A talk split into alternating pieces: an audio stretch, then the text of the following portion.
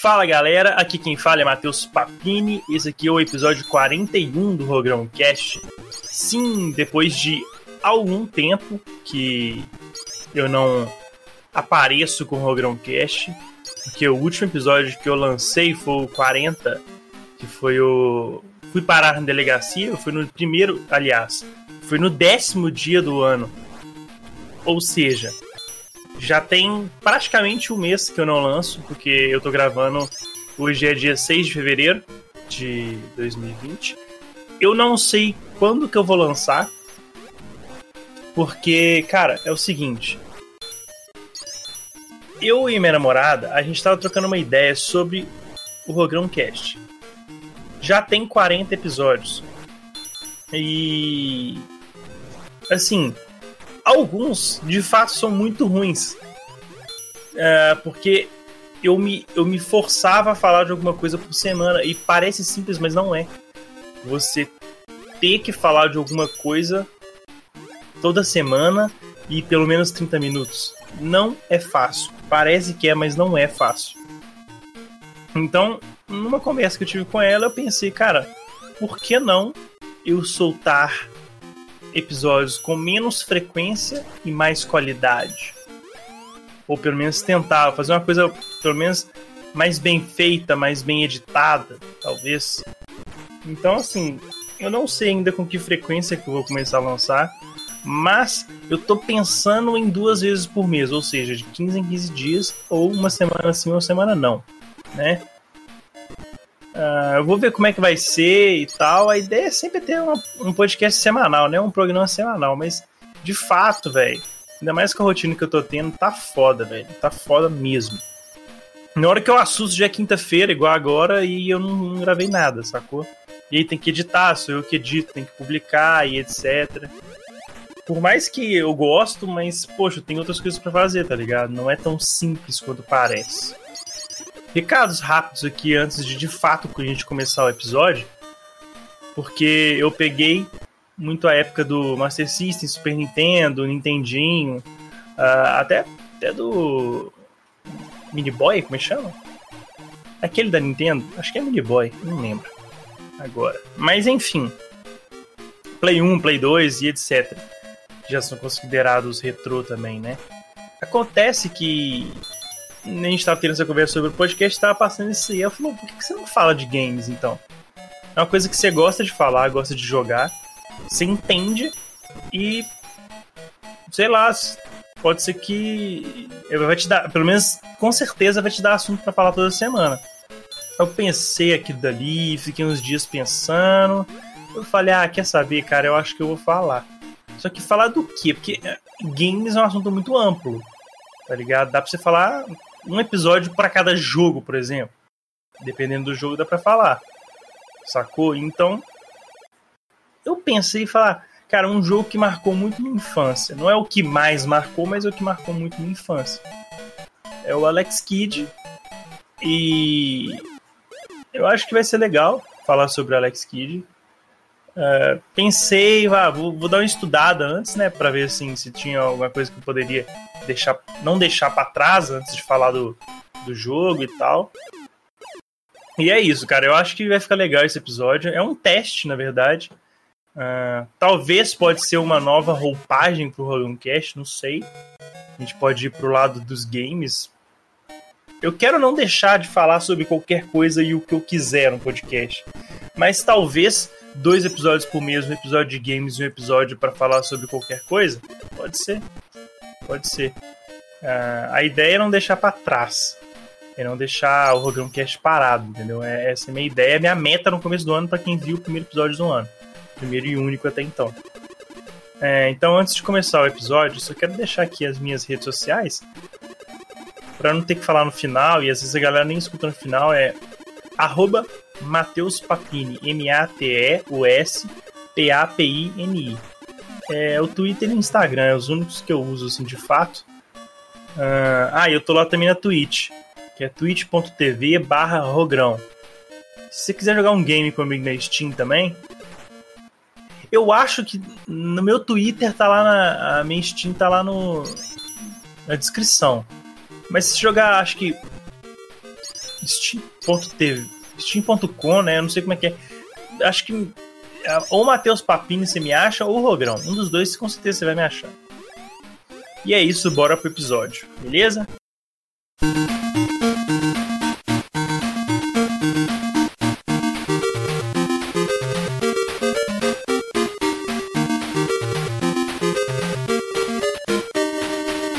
Primeiro jogo e mais popular da franquia Alex Kidd, lançado em 1986, o Alex Kidd em Miracle Road, ou como a gente falava quando era criança, Miracle World, ele ficou muito famoso aqui no Brasil porque ele vinha na memória de.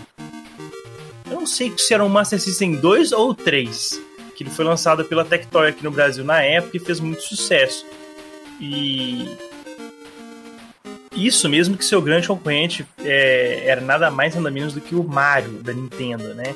Que assim, puta que pariu, né? O Mario ele sempre teve muito mais apelo, até pelas crianças mesmo, assim, tá ligado? E é por isso também que o Alex Kidd não é tão conhecido assim como o Mario. Até por isso mesmo você vê o Alex Kidd hoje em dia, não vê. Mas você continua vendo jogos bons, muito bons, uh, do Mario até hoje, entendeu? 2020, tá ligado? E a gente tá falando de um jogo de 86. É, mas se tratando do game Alex Kidd, assim, de fato, os designers da SEGA, na época, eles colocaram muita criatividade, é, porque a ideia era criar uma coisa muito inovadora e única, que era no gênero de plataforma. E uma das coisas que eles colocaram muito legais, que eles inovaram com a mecânica de jogabilidade, power-ups que não eram muito comuns de ver na época, cores muito chamativas e e fases com estilos totalmente próprios. Isso sem falar na trilha sonora que você tá ouvindo aí no fundo, para mim é muito marcante e muito bem feita. Principalmente lá para as fases mais no final, se não me engano, no castelo, que ela vai ficando cada vez mais intensa e até de certa forma assustadora, porque quando eu era criança, eu ou até mais novo mesmo, não precisava de ser criança, eu, eu sentia aquilo dali uma, uma trilha sonora que te dá um pouco de medo, assim, sabe?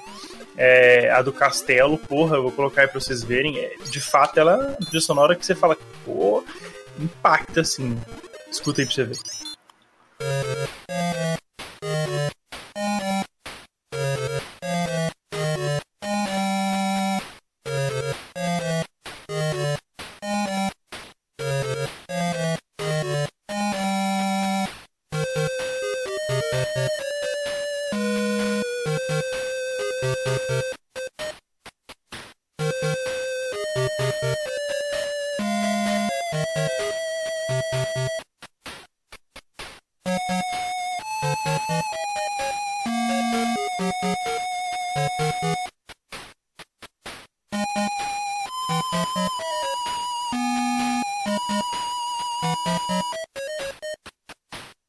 Então, se tratando da história do jogo, ela se passa muito, muitos anos atrás, lá no planeta Ares, eu acho que é assim que pronuncia, que é onde vive o Alex Kidd, né? Que na, na própria. No próprio manual do jogo fala que é um garoto corajoso que treinou tanto karatê que ele desenvolveu uma técnica que fazia com que ele conseguisse quebrar coisas enormes com a própria mão. Essa é mais ou menos a historinha base, assim, do personagem Alex Kidd. Aí o que, ah, tá, beleza, é o Alex Kidd, mas qual que é a missão dele? A missão dele é salvar Hadakshan, que é uma cidade que está em perigo. Só que, como que você vai chegar em Hadakshan? Você tem apenas duas coisas que podem te ajudar a chegar lá. Um mapa muito confuso, por sinal, e um medalhão. Só que, quando você vai ler o manual, você vê que Hadakshan é a cidade do qual o príncipe é o irmão do Alex Kidd. Ou seja, os seus pais são os reis da cidade. E é muito estranho que você não sabe chegar na cidade. Eu não sei se eu entendi errado, ou é mal explicado, ou até o próprio Alex Kidd. Eu não sei como é que funciona, tá? É, se o próprio Alex Kidd no próprio jogo ele, ele entende que, ele, que os pais dele que são rei, eu não sei, tá? Mas é estranho o, o cara não saber chegar na própria cidade no qual a família dele que reina na porra toda. Não sei. Eu não entendi direito. Enfim. É, a ideia é você salvar o seu irmão Egli, ou Eagle, acho que é. Acho que é Eagle que fala.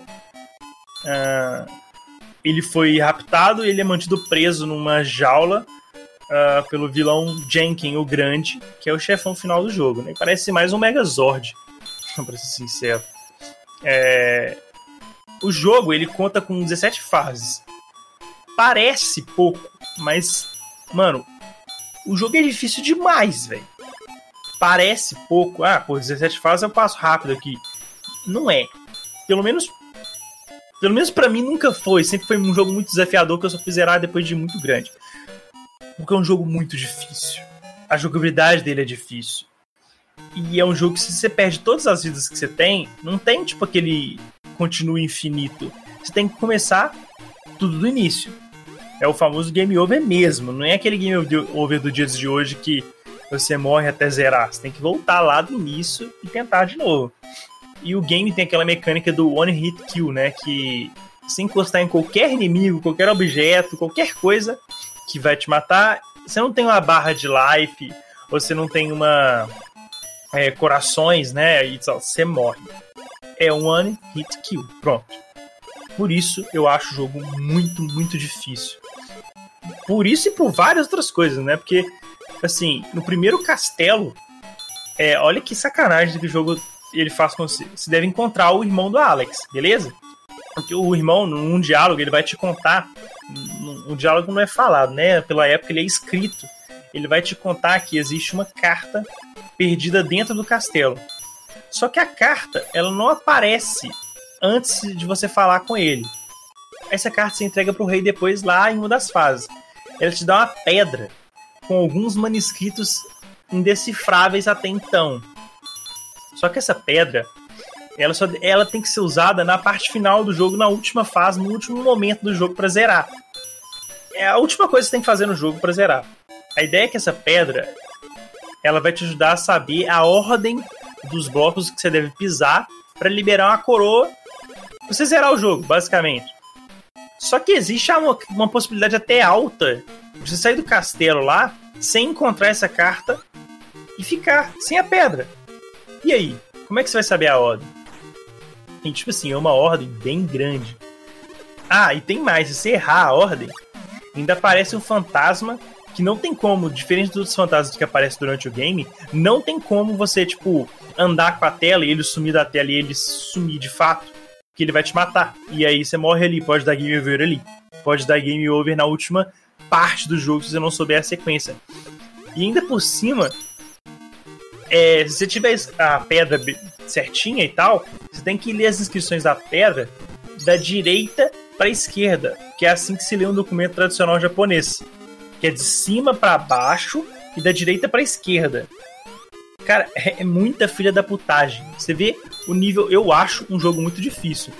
Depois, depois que eu fui ver pessoas zerando, eu fiquei bem impressionado com a facilidade que a galera tem para jogar o jogo. Eu fiquei Falei, caralho, velho. Os caras têm a manha, porque. Cara, quando eu era criança, eu apanhava pra zerar esse jogo. Porque assim, hoje, por conta da internet, se você travar em algum momento do jogo, é se você colocar lá que você vai encontrar alguém ensinando como é que passa. Isso assim, não no Alex Kidd, em qualquer game, na verdade. Você acha que na década de 80 existia isso? Você acha que alguém, sei lá, o cara lá chega e não encontra a pedra lá. Ah, aí chega na última parte do jogo e ele fala: caralho, velho. Pera aí que eu apertar pausa e abrir o Google aqui porque eu vou achar isso. Hoje em dia você acha. Até de certa forma. Até, até fácil de certa forma. Mas naquela época não tinha. O cara ele teria que dar uma sorte de mega cena de acertar a sequência se ele não tiver a pedra. E blau. Senão já era, morreu. Eu confesso para vocês que assim. Eu mesmo só consegui zerar esse jogo com save state anos depois em emulador de PC. Eu não nego, não. Não conseguia zerar, cara. Pra mim é igual o Phantasy Star. Também não consegui zerar uh, sem save state. Assim, eu acho que o Alex, o, o Phantasy Star até consigo zerar sem save state, pra ser sincero. Mas isso é muito difícil. A jogabilidade do jogo também, ela não ajuda, tá ligado? Ela não é ruim. Só que ela, em vez de ajudar, ela deixa o jogo bem mais difícil. Por exemplo, o Alex Kidd ele meio que escorrega, pra não se explicar. Você tá vendo aí, se você estiver vendo pelo YouTube, você tá vendo cenas assim. Quando ele pula em bloco, ele não pula igual. Como é que eu explico isso? Ele não pula e fica parado. Ele meio que dá uma escorregadinha. É difícil explicar, mas. Isso deixa o jogo muito difícil, tá ligado? E até você pegar a malícia de pular nos blocos e, e, e ficar assim.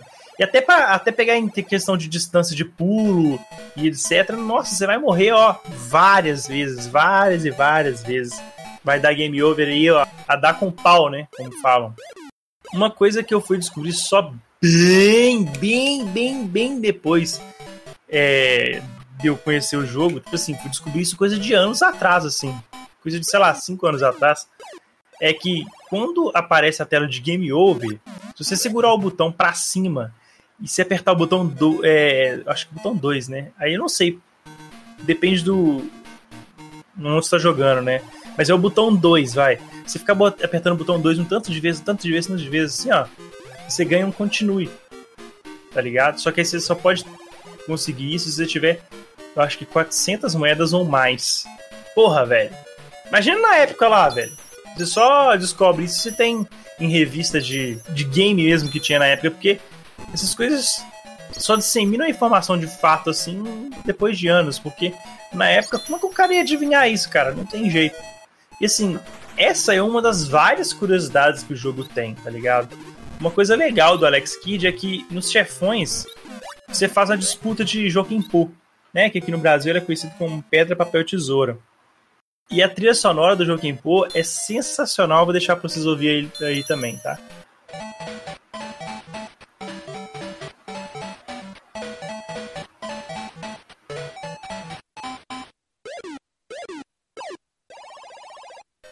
Ah, e uma curiosidade legal também que tem no Alex Kidd é que, diferente da esmagadora maioria dos jogos na época, você pula em cima do inimigo, você morre.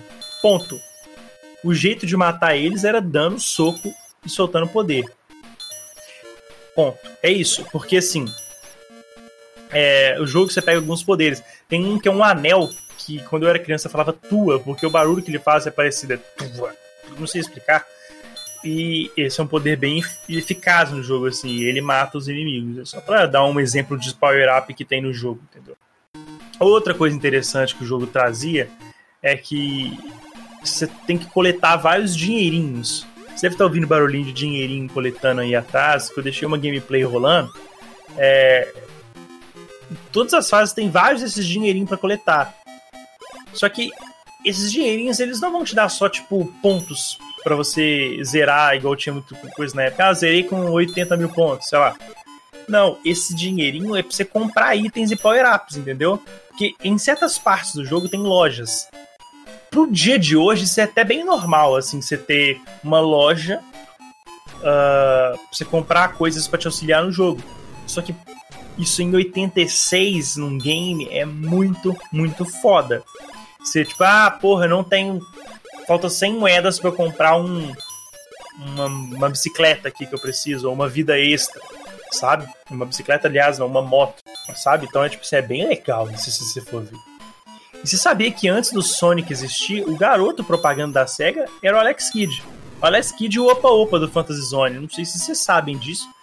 Porque, assim, o Sonic ele chegou com um sucesso tão estrondoso que ele fez descontinuar o Alex Kidd e o Opa Opa. O que de fato é uma pena, né? Porque, assim, os dois chegaram a fazer vários jogos legais que na época deram relevância bacana e tal. Só que o Sonic chegou e simplesmente fez os dois sumirem. Assim, não de fato sumirem, eles fizeram até pontinhas em alguns, alguns jogos anos depois, mas nada como protagonista, entendeu? Uma coisa pra você ver que eu falei mais cedo é que assim, o jogo ele tem. Eu tinha falado que os desenvolvedores pensaram em mecânicas diferentes, é, fases com estilos diferentes e, e etc. Uma coisa muito doida é que na primeira fase do jogo, é, os criadores do, do jogo falaram, cara, vamos pensar em fazer uma coisa diferente. E assim, por ser jogo de plataforma, a ideia é esquerda para direita, né? Sair da esquerda e para direita não. A fase ela já começa indo para baixo. Entendeu? Ela começa, é, você já começa a descer num penhasco que antes mesmo da fase de fato acabar, você cai, que ela tem tipo uma parte 2 dentro da fase que já é no mar. Então, assim, na primeira fase já é a fase aquática. E assim, a primeira fase eu já considero bem difícil. A parte aquática ela é bem difícil, tem alguns macetes e tal, assim, cara. A primeira fase já é bem diferente, já é bem legal, sabe? Então você vê que o jogo ele, ele não é qualquer um, não é qualquer jogo assim. O jogo já chegou com uma proposta bem diferente do que tinha na época, tá ligado? É, em algumas partes do game é, se usa alguns veículos, por exemplo. Que tem parte do jogo que se você não tiver com veículo é muito, muito difícil. O que pra época também era muito legal. Você tem um jogo de 86 que tem parte do game que você tem que passar de veículo. Porra, é do caralho. Você chega a usar lancha, helicóptero e moto. Eu acho que são esses três. É divertido demais passar dessas fases com esses veículos, porque alguns têm power-ups. Eu acho que todos, na verdade. Não, eu acho que o helicóptero tem power-up. Eu acho que ele tem. E assim, é muito legal, é divertidíssimo. E é, tem, você tem que tentar ficar o máximo de tempo possível com esses veículos, porque ele vai te ajudar e muito, porque tem fase, tem uma fase lá que eu lembro que eu acho que é do helicóptero. Sem, sem o helicóptero fica complicado. E assim, é uma coisa que deixa o jogo, o jogo mais, mais, mais, mais dinâmico, né? Porque assim, se fosse só o Alex Kidd é, pulando de um lado pro outro, subindo e sei lá o que, quebrando blocos, não ia ser chato. Claro que não, o jogo é muito divertido, mas dá uma outra dinâmica, tem fases que você fala, ah, é a fase da bicicleta, entendeu? E, e de fato agrega muito valor pro game final, assim, sabe? Outra curiosidade legal do Alex Kidd é que o jogo, na sua versão oriental, tem um loading durante as fases que de uma fase para outra era aparece o Alex Kidd comendo onigiri, que é uma comida típica japonesa. Só que na versão ocidental ele aparece comendo hambúrguer. Assim, é uma bobagemzinha, mas é, é quase um easter egg, né? Mas é interessante. E o criador do, perso do personagem Alex Kidd ele também trabalhou no incrível e épico, talvez meu jogo preferido de todos os tempos, Phantasy Star 1. Ele trabalhou no Fantasy Zone, que eu já mencionei, do Opa Opa, e no clássico Zillion também. Então, você vê que tudo que o cara colocava o dedo dava bom, né? O cara, o cara sabia criar um bom jogo, principalmente naquela época. Porque tem, é, sei lá, não sei se tem pessoas que vão me ouvir ou vão ouvir esse podcast que não pegaram aquela época, pra nova, o cara tá dando ovo de um jogo tão simples, simplesinho aí, tão besta assim, cara. Pensa aqui comigo. O Alex Kidd, ele foi feito em 86. Cara, como é que devia ser programar um jogo naquela época? É, trabalhar, porque você tinha que ter uma memória, sei lá, eu não sei como é que era a questão de memória pra você ter. Hoje em dia você tem jogos aí com gráficos absurdos e tal, e jogos monótonos, sabe? Jogos não tão fáceis, que não, tão, não, são desafiadores, e ali, os caras conseguiram, fazer gráficos bonitos, chamativos, interessantes e assim que tinham que ser leves para rodar em sistemas naquela época, entendeu? Então é toda uma arte que envolve, assim, não é, é assim, eu tenho certeza absoluta que era muito mais difícil de fazer do que hoje em dia. Então tem que colocar tudo em si em conta, entendeu? Não é tão. Ai, não, mas é um jogo simples. Cara, não é. O grosso modo, assim, se olhar à primeira vez, falar jogo bobinho, mas não é. Não é um jogo bobo. E o Alex Kidd é um jogo muito marcante, muito nostálgico para mim. E eu acho que para muitos outros games que tiveram console Master System, porque quando você comprava, ele já vinha na memória. Então, assim, quando você já ligava seu videogame, já começava a música clássica do menu. Então, com certeza marcou a vida de muita gente, principalmente aqui no Brasil por causa do Tectoy. Vale a pena jogar? Vale, vale muito a pena jogar. É um game que, pela sua dificuldade, ele vai te desafiar e você vai fazer perder várias horas de jogo jogando ele. Se você não tiver. Ah, quer dizer, com certeza você não deve ter um Master System aí, ou Mega Drive, enfim. Baixa o emulador aí rapidinho, baixa a ROM do, do, do, do Alex Kidd em Miracle World Tenta jogar com save state, nem que seja, até pra você pegar a manha. Depois tenta zerar sem save state. Pra você ver que eu estou, não, estou, não estou enfatizando que é um jogo difícil à toa. De fato, é um jogo muito difícil. Desafiador e ao mesmo tempo muito legal. É isso, cara. Essa, essa é a nova roupagem do Rogrão Cash aqui, entendeu? Uh, não sei se ficou bom, para ser sincero. Uh, eu vou editar isso aqui. Vamos ver se vai ficar legal. Se não ficar, é só mais um fracasso do Rogrão Cash, beleza?